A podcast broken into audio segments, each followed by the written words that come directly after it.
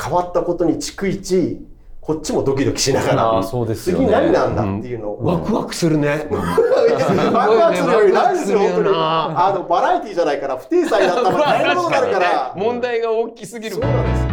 伊藤聖子。空論上。大事な獣道大事な獣道前回に続き虎ノ門を担当され現在はクリームクイズミラクル9や桜井有吉ザ夜会さらに報道番組などでフロア全体統括を務めているテレビ番組ディレクター福岡和也さんにお話をお伺いしますちょっと話があの変わっちゃうんですけど、はいその規模規模が大きいそういう報道とかはい。報道とかになってくるとまたそのバラエティの先ほどのそねあのカンペとまたちょっと報道っていうのははい。あの抑えなきゃいけないポイントみたいなの変わってくる報道は、まあ、大きく分けて違うのが、うん。まず、カンペとかっていうのはほぼうん。出す、ニュースのうん。情報なの出すのないっていうのと、あとは、えーっと、バラエティ以上に瞬発力が求められるっていうところがあるから、うんっていうのはうん、要は、番組進行中に、例えば地震がありましたとか、なんか誰々が亡くなりましたとか、急に中継が入ります、うん。みたいなことがあると、うん要はもう変更ガラッと変えなきゃいけないい。っていうのがあって、はい。それに対してサブもそうだしフロアもそれをうんキャスターの人に伝えなきゃいけないので、うんそれをいかに手早く、瞬発的にすぐ指示を出すかっていう、ん。そのうん応用力、瞬発力みたいなのが求められるっていうのが一番大きいかな。うん。例えばこの間で言うと、えっと G7 でゼレンスキー大統領が、広島広島。に。でちょうど番組のスタートの時に、えーその G7 会議の VTR に入る前に番組スタートで、えーキャスターの横に大きいモニターがあって、うん。そこに、えーゼレンスキー大統領が G7 終わって広島空港から帰ります。っうん。ていう時にじゃあその広島空港に定点のカメラがあるから、うん。そこの絵を雰囲気でうんうん番組始まりました。今日は広島でうん G7 がありました、で今こちら空港映ってますが、こちらで間もなく、えーゼレンスキー大統領が帰国になります、で、えーでは今日の一日の G7 の模様をお伝えします。う予定だったんですけど、放送が始まって番組「こんばんは」って挨拶したぐらいの時にサブの方から、うん。空港のその広い絵でやるだけの予定が、うん予定よりゼレンスキー大統領が早く空港に来てる。うん。なあ。これゼレンスキー大統領取れる取れじゃねえかそ番組の放送時間内に、はい。うん。でスタートで VTR 入る前にそっちの方取れるかもしれないみたいなのが、もう挨拶始まるぐらいになって、うんそしたらじゃあもうそこだけにそこもち中継にしよう。っうんていう話になって、慌てて V 振りのコメントで VTR へっていうカンペを、うん。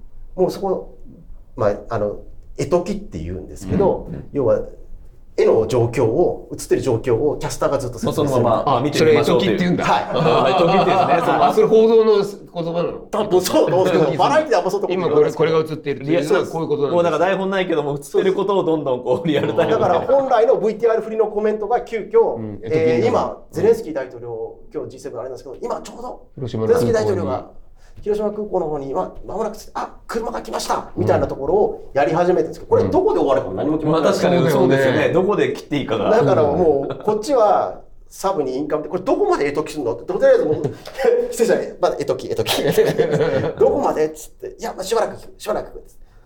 なんかああれ？けどタラップいかねえな。これまだ戻ってんだ。ゼレンスキー大統領。戻ってんだ。どうする？っつってもうじゃあもうそのまま VTR 行く。っつってもうだ慌ててもうそこからまた違うカンペで振りで V 振りに戻してみたいな感じで出して。けどそうすると予定にない中継が入ったことによってうん。どこかのコーナーを削らなきゃいけない。まあそうですよね。今度きタイ TK さんもねそうなんですよ。やりどころだよそねれをまたサブでわーってやり取りしてて、うんで、えー VTR とか入った間にそこでもう「えどうすんの？どうすんの？次どうすんの？どうすんの？うん。もう一回なんか中継とか行くの?」とか、じゃあ次のコーナーの何するかっていうのを指示をずっと聞きながら VTR 中にキャスターから「えどうする？どうする?」絵は来てないからいろいろ話せるんですけど、で今は何もまだ結論出てないんで、結論出次第言います、うん。とかカンペで出してます、うん。みたいなところで状況をつ常にあの変わったことに逐一こっちもドキドキしながら、次何なんだっていうのを、ワクワクするね。ワクワクするより何ですよ、本当に。な。あの、バラエティじゃないから、不定裁だったら大変なことになるから。問題が大きすぎるそうんなんですよ。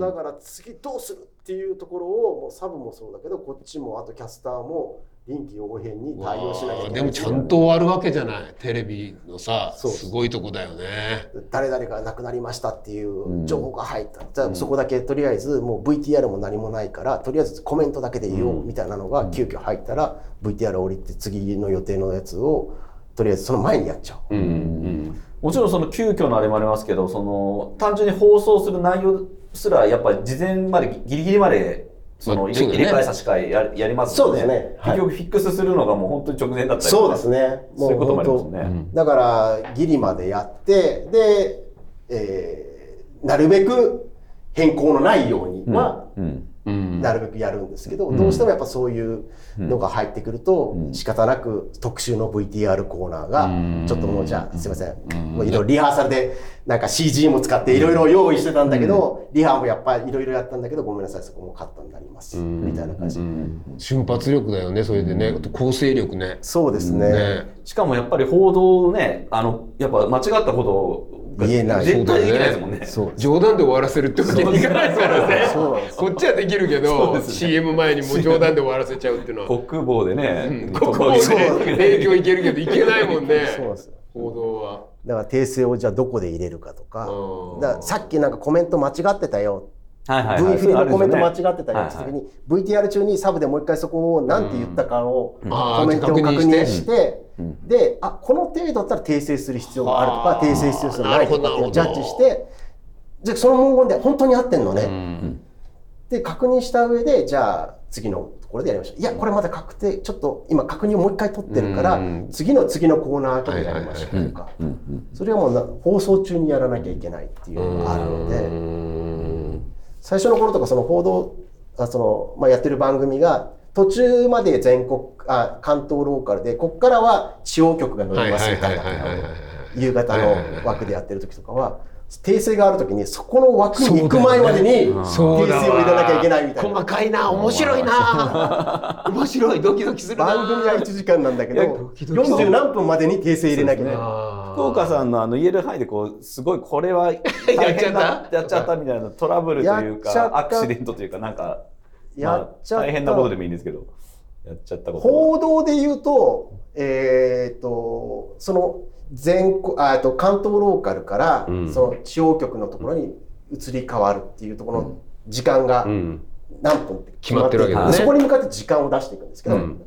それは TK さんといろいろ変更があったから、うん。そこがずれちゃったんですよ。ああねえ上の思思ってることとこっちが違ってた。そうあの TK さんがもう要は生放送中がいろんな変更点わーわーわーわー出てきて、うん。でこれまでじゃあ何時な、えー、と何分から地方局に乗りますっていうのが、そこの秒数が、ま、間違って僕は、まあ、伝わってきちゃったから、そこに向かって時間を読んでたら、要はもうそこはもう地方局の方の頭に入ってる形になるから、要はその地方局の人は削られちゃってるってことそのその番組の関東ローカルでやってるところの「なんとかでした」の「でした」から番組が始まっちゃってるみたいな。ちょっとはみ出ちゃってるんです。よあででした、こんばんは、うん何々です。みたいな形になったりとかし,、したときはー、うん。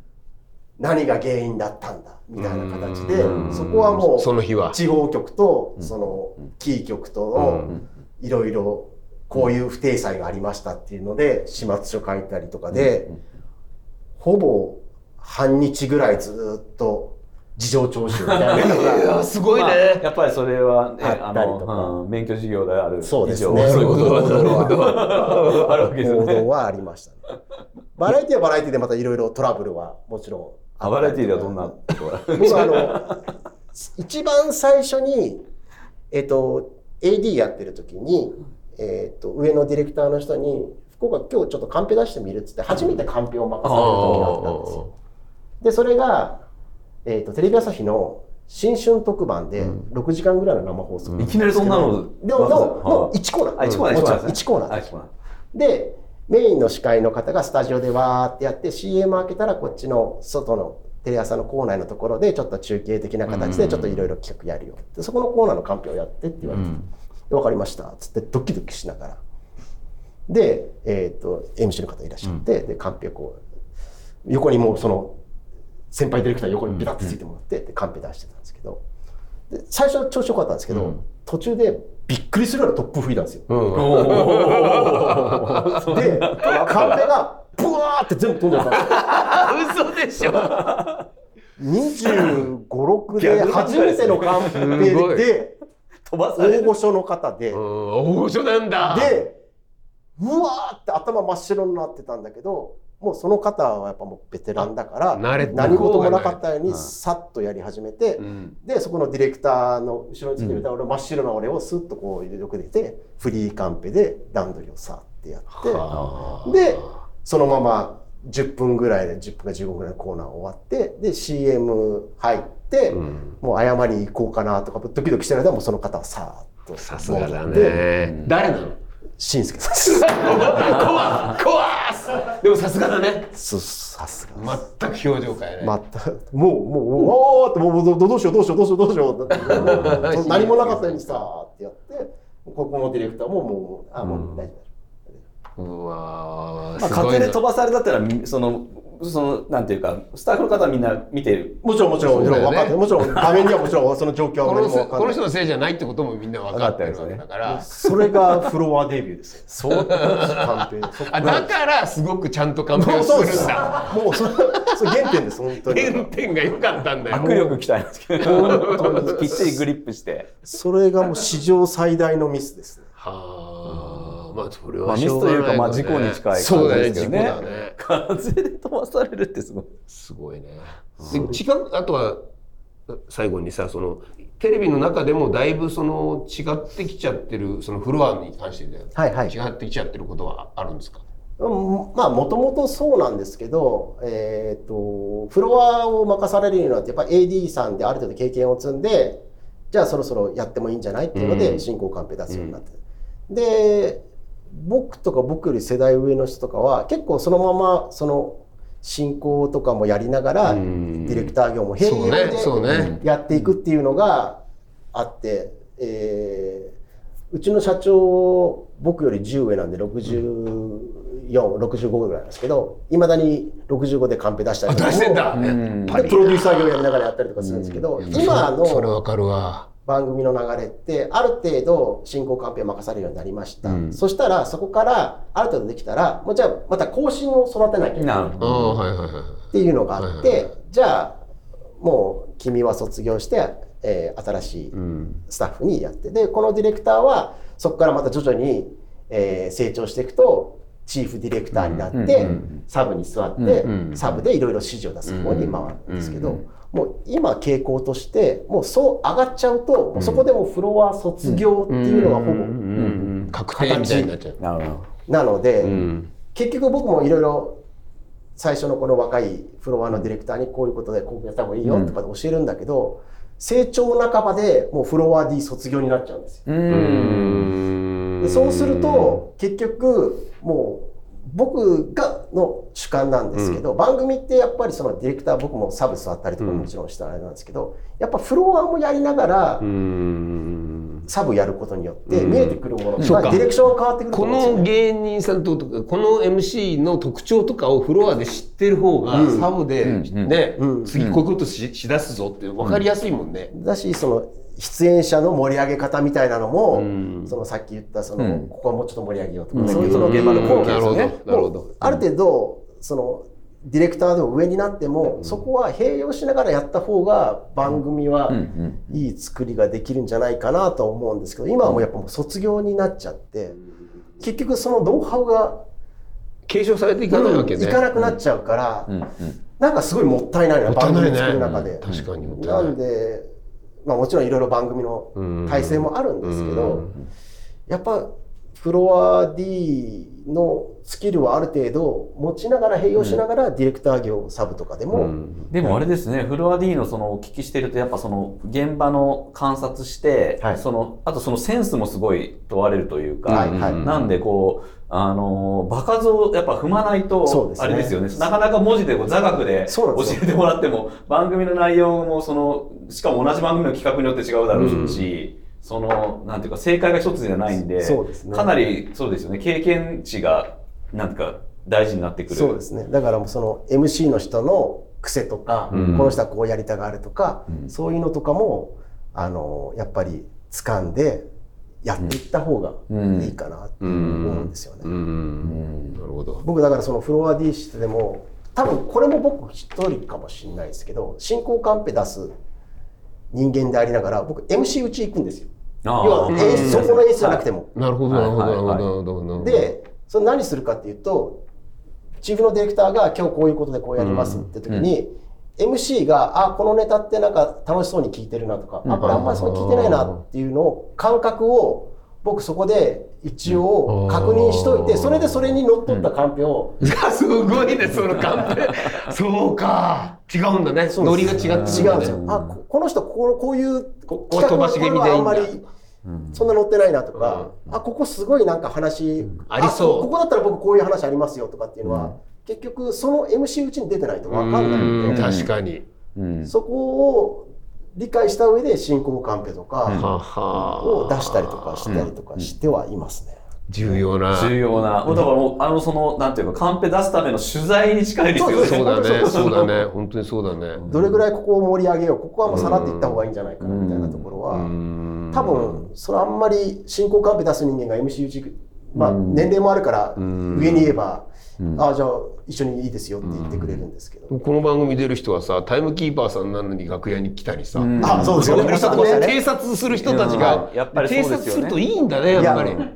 そこをやっぱり知ってる知らないは全然違うと思います。今日の体調みたいな、はい。MC の今日の体調を見とくみたいうな、ん、まあいやフロアフロア道。フロア、フロアで、フロアの。ええフロア道なかなか聞けないよ、ね、やっぱりね、うん。サブとフロアっていうね。そうそうそうそう。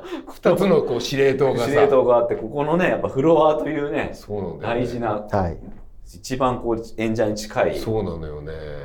いやもう勉強ありがになりました。とうございました。勉強になりました。は今後ともよろしくよろしくお願いします。また またよろしく。くだらないことやらせてください。よろしくお願いします。お願いします今日はどうでした？い。いやー、やっぱフロ、いや、僕もだから、最近まあ、たまにその生放送に出ると、やっぱフロアディレクターのあれが、うん。だ僕とかは全然見る必要ないんですけど、あそうそうあの進行じゃないからね。進行じゃないから。うん。だから、この間、例えばサンデージャポンのサンジャポで、うん。あの、爆笑問題の田中さんにずっとこう出てるんですよ、その、うん。うんうん。多分 MC で進行で。太田さん多分自由にやられてて。それでやっぱそれがこう、やっぱ見てると、うん。なんかそれをこう、田中さんがスッと、なんか飛ばしたりとあはいはいか、するすごいと、めんどくさいから読まないと。そうや、やったりすると、その、すぐにその対応して、違う、こう、じゃあこういうふうにこっちで、みたいな感じで、すごいな、この人は、と思って、あの、フロアディレクター、これ超重要な。そうなんですよねね。だから相方みたいなもんなんですよね。映ってないけど、そ相方みたいなもんでテンポもできてくるし、はで、まあ、互いにここをやりたいんだけど、あ、ここはやりたくないんだけどっていうことが、こう、ぶつかりながらできていくから、い。うん。より意見が、実は無言なんだけど交わされてるんですよね。で、やっぱりだから今日の福岡さんもそうですけど、皆さん、やっぱり、こう、ディレ、ディレクションっていうか、うん。でもその番組全体どうすれば盛り上がるかみたいなことに対してのこう、努力を惜しまないというか、そうですね。まあ当たり前のことであるんですけど、うん。でも演者のそのね、うちとか MC の打ち合わせにうん。同席したりとか、まあ多分それあった方が絶対いいんでしょうけど、うん。でもあのなかなかね、その職域の中ではあんまりやらない、うん。やる人が少ないっていうのを、やっぱや、それをやるところが、ね。方がやっぱり多いですよね。うんそうそうだね我々の話聞いてる方うん、たち。スルーッと楽屋の中に入ってきてるみたいな。でも 確かにあの、あの、スイッチャーの福本さんも、うんよ割とよく、本番前にうん。来るうよね。んでなんてこともない話をしてうん去っていくの。何だったんだろうっていつも思うけど、うんまあ、今このこの番組やってるからよくわかる。ああ、いあのこうこういう感じなんだ、うん今日はっていうことを知りたいんだよね。うんそうすると、っていうことはどういうことかっていうと、それが成功体験にすごくつながってるっていうことじゃないですか。ううんまくいっていることがあるから来るわけうん。で。それぜひ他の人も盗んでほしいですよね。そうですね。うんまあだから本当にその職人たちが、結局そのそれぞれ技術あるんですけど、やっぱ番組の流れとか、うんあのーその視聴者から見てどうかとか、その演者がどういう気持ちかとか、うん全部一回入れてやってるんですよね。そうだね、そうだやってね。るんですよね。だからかなりこう生き物にをなんかこう扱ってるというか。そうそうだね。うんそれは我々はああんまりなんか見てる側は視聴,、視聴者的には気づきようもないし、うんまあ、気づく必要だって本当はないかもしれないんだけど、で実際にその現場にいるような人間でもやっぱそこの辺のこうなんか蝶々橋みたいなのはうん。見ずに済んじゃってるっていうか、うん。でも知ってるとうん。断然自分を主張できるっていうか、うんうんうん。やりたいことがある時にどうすればいい、どういう目をすれば、ついてきてくれるかってことが分かる、逆にだから出る側もねこれが分かってれば、うん。そのフロアディレクターにこういう情報をそうそう 流しとけば流しとけば。今日の俺はすごいよって言ってから入るとか。ね、そういうこともありますんで、ぜひプロもアマも、見ていただきたいとためになる聞いていただきたいと思います、えーよろしくお願いします。